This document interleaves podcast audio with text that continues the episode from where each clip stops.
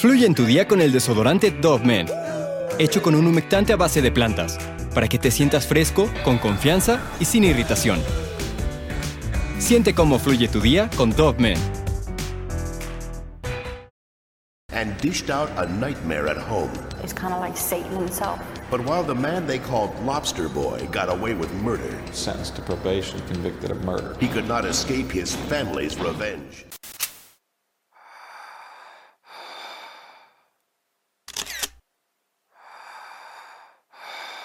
Si eres nuevo en este canal de YouTube, subo videos de lunes a sábado a las 2 de la tarde, hora de la Ciudad de México, y en Facebook de lunes a domingo a las 3 de la tarde, hora de la Ciudad de México. Los videos hablan de crímenes generalmente, pero también a veces hago videos de misterio, de música y cualquier cosa interesante que pueda contar una historia entretenida.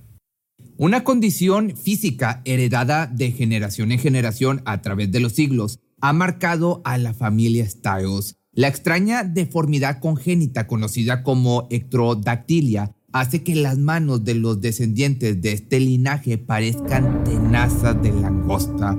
Aunque esta discapacidad le brindó a la familia la oportunidad de ganarse la vida en actos circenses, les ponía obstáculos en otros aspectos cotidianos. De todas maneras, esto no le impidió a Grady Styles, el niño langosta, violentar constantemente a su familia haciéndolos vivir una vida llena de crueldad y abuso hasta el punto en que la muerte se hizo presente. Los rasgos que heredamos de nuestros antepasados definen muchos aspectos de nosotros. Algunos tienen los ojos de su madre, la nariz de su padre o abuelo. Este aspecto no define realmente quiénes somos, pero nuestras acciones sí. En ocasiones la genética toma rumbos poco comunes y manifiesta condiciones como las malformaciones de los estados. En la ectrodactilia los dedos de en medio simplemente no se desarrollan o se fusionan unos con el pulgar y otros con el meñique. Esto complica sus habilidades manuales y en sus pies les impedía completamente caminar. Supuestamente desde los años 1800 presentaban estos rasgos únicos. En lugar de sucumbir ante las dificultades que esta discapacidad le presentaba, la familia, como te decía, logró salir adelante y mejorar su calidad de vida. Gracias a su superación personal, supieron aprovechar su condición y ganarse la vida de manera honrada. Ellos trabajaban por temporadas en el circo y durante el invierno continuaban con sus vidas en una comunidad de Gibsonton, esto en Florida. Su acto conocido como la familia langosta se convirtió en una atracción popular del carnaval desde principios del siglo XX. Grady Styles Jr., quien más adelante sería conocido como el Niño Langosta, nace en Pittsburgh en el año de 1937. Él es parte de la sexta generación con esta enfermedad genética. El primer afectado sería su ancestro William Styles en el año de 1805. Su padre Grady F. Styles ya es parte de un show de fenómenos y más adelante agregaría a su hijo al elenco del espectáculo a sus 7 años. Desde pequeño anda en silla de ruedas debido a que el mal congénito le afecta manos y pies. Usualmente también se arrastra por el piso con sus brazos, lo que fortalece de manera impresionante la parte superior de su cuerpo. Conforme va creciendo, Grady se va convirtiendo en un hombre fuerte. Tristemente, terminaría ejerciendo toda esa fuerza en actos realmente violentos. Para la década de los años 50, la familia Styles le va muy bien económicamente, ganando desde 50 mil hasta 80 mil dólares por temporada, mientras algunos fenómenos o artistas del circo deben someterse a actos riesgosos o dolorosos. Ellos reciben miradas curiosas y en ocasiones incluso acoso. Muchos espectadores lo ridiculizan y molestan por su deformidad, aunque la paga monetaria, te digo, es buena. Los constantes, de igual forma, insultos y discriminación siembran en el joven Style dolor y resentimiento. Eventualmente cae en el alcoholismo buscando sanar todas las heridas que lo afligían por dentro. Trabajando en el carnaval, ya hablando de otra cosa, conoce a una joven mujer llamada Mary Teresa. Mary tiene 19 años y no tiene ninguna deformidad ni rasgo que la haga uno de los fenómenos, pero forma parte del staff. La mujer gorila, los tragaspadas, el hombre con la lengua de hierro, los mapaches de dos cabezas, el niño langosta, entretienen y asombran al público con su apariencia y habilidades, mientras Mary trabaja tras bambalinas ayudando a mantener el show andando. Después de un tiempo de gira por el país, los jóvenes se terminan enamorando y deciden casarse. Por desgracia, la ahora señorita Staus no conoció al verdadero Grady antes de contraer matrimonio. Se levantaba a las 8 y era dulce. Comenzaba a tomar alrededor de las 10 para la hora que salía de su habitación, aproximadamente la 1. Era una persona totalmente diferente. Esto lo diría Mary años después. Los gritos son cada vez más frecuentes en el tráiler que Grady y su familia llaman hogar. La pareja concibe tres hijos, todos con la misma condición genética y pronto los integra al show. Él golpea a su mujer frente a ellos e incluso les llega a agredir físicamente y emocionalmente. Si los pequeños lloran, el cruel padre no los consuela, más bien los reprende, gritándoles que les dará un buen motivo para llorar si no se callan. El hombre usa sus manos como tenazas sujetando el cuello de Mary e impidiéndole respirar. Golpea su cara también con sus manos y usualmente prefiere o parece preferir darle cabezazos. Es espeluznante ver lo capaz que es el hombre para agredir a su esposa e hijos. La manera en que ágilmente salta de su silla de ruedas y se arrastra por el suelo como algún tipo de depredador. Con su gran fuerza y dedos alargados, logra levantarse lo suficiente para derribar a su víctima. Ahí comienzan los actos más violentos, usualmente contra su esposa. Desgarra su piel, le pica los ojos, lo que sea con tal de hacerle daño. Para la familia Strauss la vida es muy dura debido al temperamento de Grady, pero es muy difícil alejarse del turbulento hogar. De sus tres hijos, dos tienen la misma condición que él. Katie, quien no padece de esta malformación, digamos que es como la niña de sus ojos. Tras años de abuso, comienza a interferir buscando detenerlo. En ocasiones, Katie intenta detener la pelea y separar a sus padres. Toma la silla de ruedas y la pone entre los dos. Grady se enoja tanto por esto que dirige el ataque hacia su hija. No le importa en absoluto que la joven esté embarazada. El ataque es tan severo que entra en parto antes de tiempo y da luz a un bebé prematuro con la misma deformidad que su violento abuelo. La agresión no deja de empeorar hasta que él comete uno de sus peores y más viles ataques. Tras llevar a su mujer al suelo, el esposo abusivo le quita su ropa interior, introduce su tenaza y le retira su dispositivo intrauterino. El depravado acto deja a Mary tan herida emocional y físicamente que después de años de abuso decide ponerle fin al matrimonio en el año de 1973. Tiempo después, la mujer contrae matrimonio con otro hombre. La ira de Grady no para con todo y esto, pero ya no puede desquitarse con su exmujer.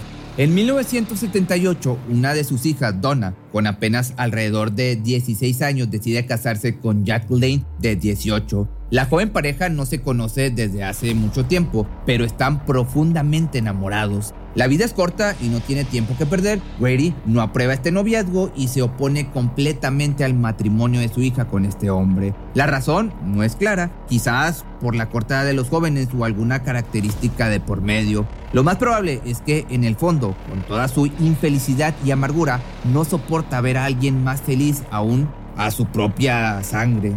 El cruel hombre hace una promesa en más de una ocasión. Si Donna no deja a su pareja, lo va a asesinar. Los valientes enamorados deciden no dejarse intimidar. Si él no aprueba su unión, de todas maneras van a hacer sus vidas juntos. Así que un día, antes de casarse, Jack está muerto. Nadie sabe exactamente cómo fue que ocurrieron las cosas. Lo que sí se sabe es que Grady le quitó la vida. Algunos creen que el joven enamorado fue a decirle a su despiadado suegro cómo serían las cosas, dejarle claro que no permitiría que se interpusiera entre ellos ni que los amenazara. Otros creen que el hombre citó a su yerno en su casa para hablar personalmente, probablemente engañándolo, haciéndolo creer que finalmente tendría la aprobación para casarse con su hija. Jack jamás imaginó que al llegar a la casa del señor Styles lo recibiría con un disparo de escopeta sangre fría. Grady es despiadado e insensible. Cuando su hija descubre lo que ha hecho, él solo se queda sentado, sonriendo. Se burla de ella aparte diciéndole, te dije que lo iba a matar.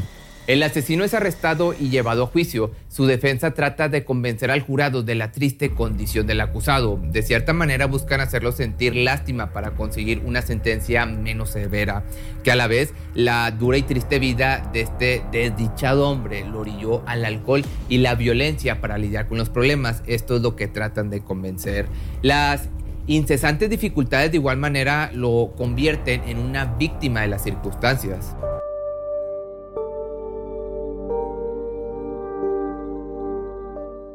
Grady incluso consigue liberar unas cuantas lágrimas en la corte para vender su victimizante y cínica historia.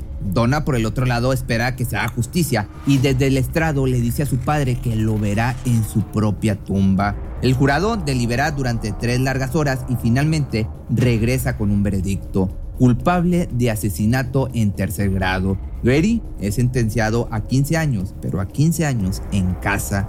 La gente, te podrás imaginar, está sorprendida por la blandura de su sentencia.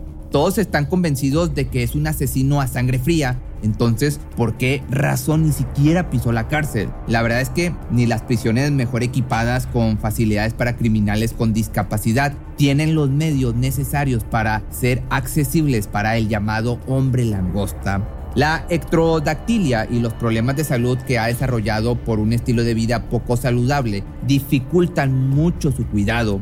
Él tiene cirrosis por la gran cantidad de alcohol que consume y enfisema pulmonar por fumar tres paquetes de polmol al día. Tal parece que su condición, en lugar de limitarlo, le permite salirse con la suya. Seguramente 15 años de libertad condicional no serán suficientes para pagar lo que hizo.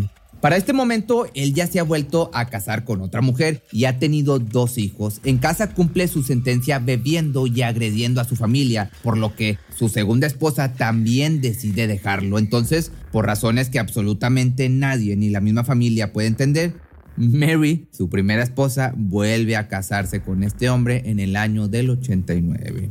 Grady se comporta por un tiempo, pero como es de esperarse, vuelve a sus malos hábitos.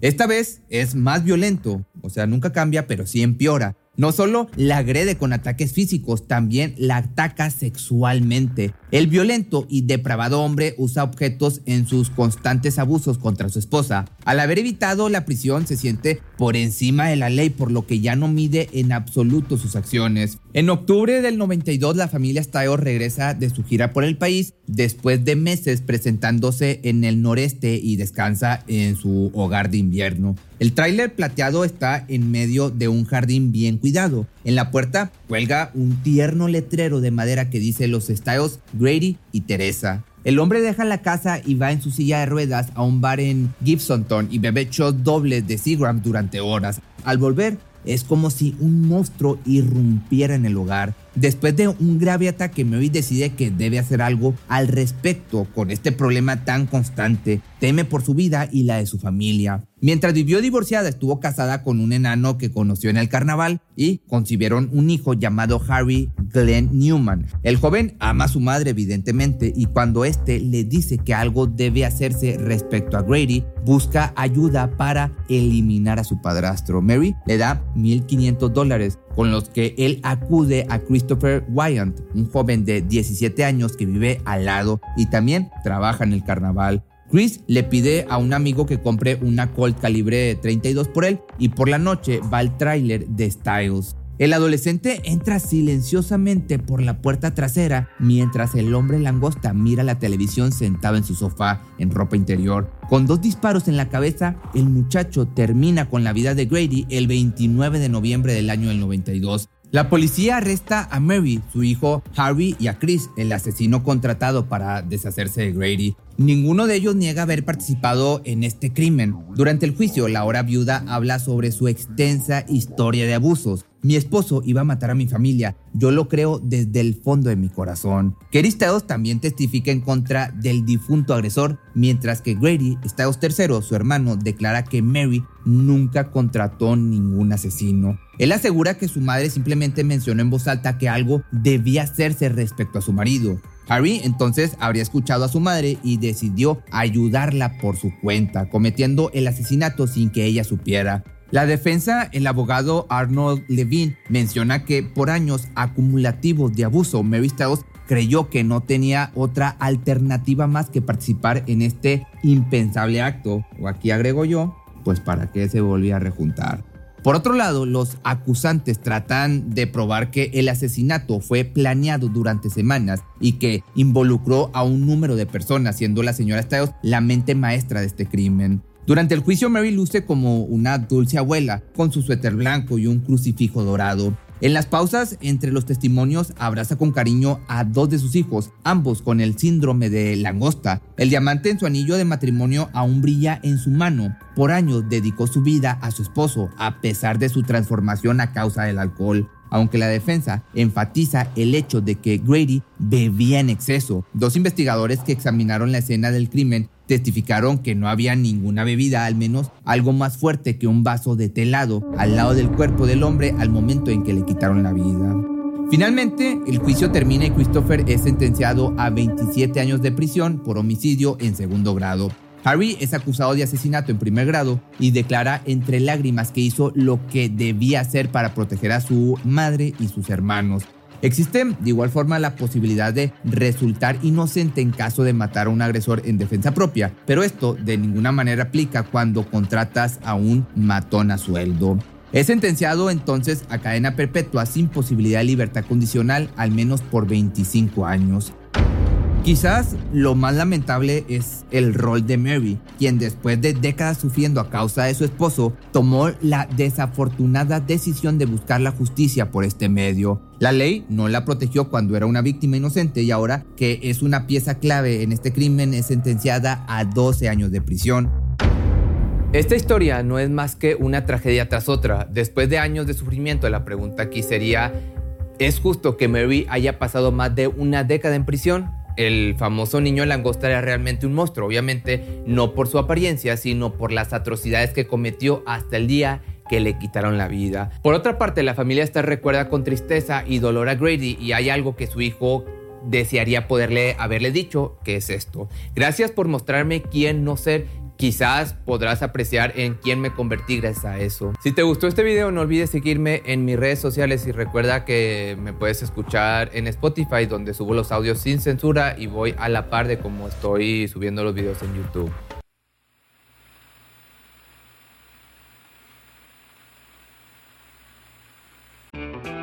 Fluye en tu día con el desodorante Dove Men, hecho con un humectante a base de plantas para que te sientas fresco, con confianza y sin irritación. Siente cómo fluye tu día con Dove Men. Cuando el tráfico te sube la presión, nada mejor que una buena canción. Cuando las noticias ocupen tu atención, enfócate en lo que te alegra el corazón. Y cuando te sientas mal, un buen médico te ayuda a sanar. Sabemos que mantener tu salud es tu prioridad, también es la nuestra en Kaiser Permanente, donde trabajamos juntos para cuidar de todo lo que tú eres. Kaiser Permanente, para todo lo que tú eres. Kaiser Foundation Health Plan of the Mid-Atlantic Stay Inc., 2101 East Jefferson Street, Rockville, Maryland 20852.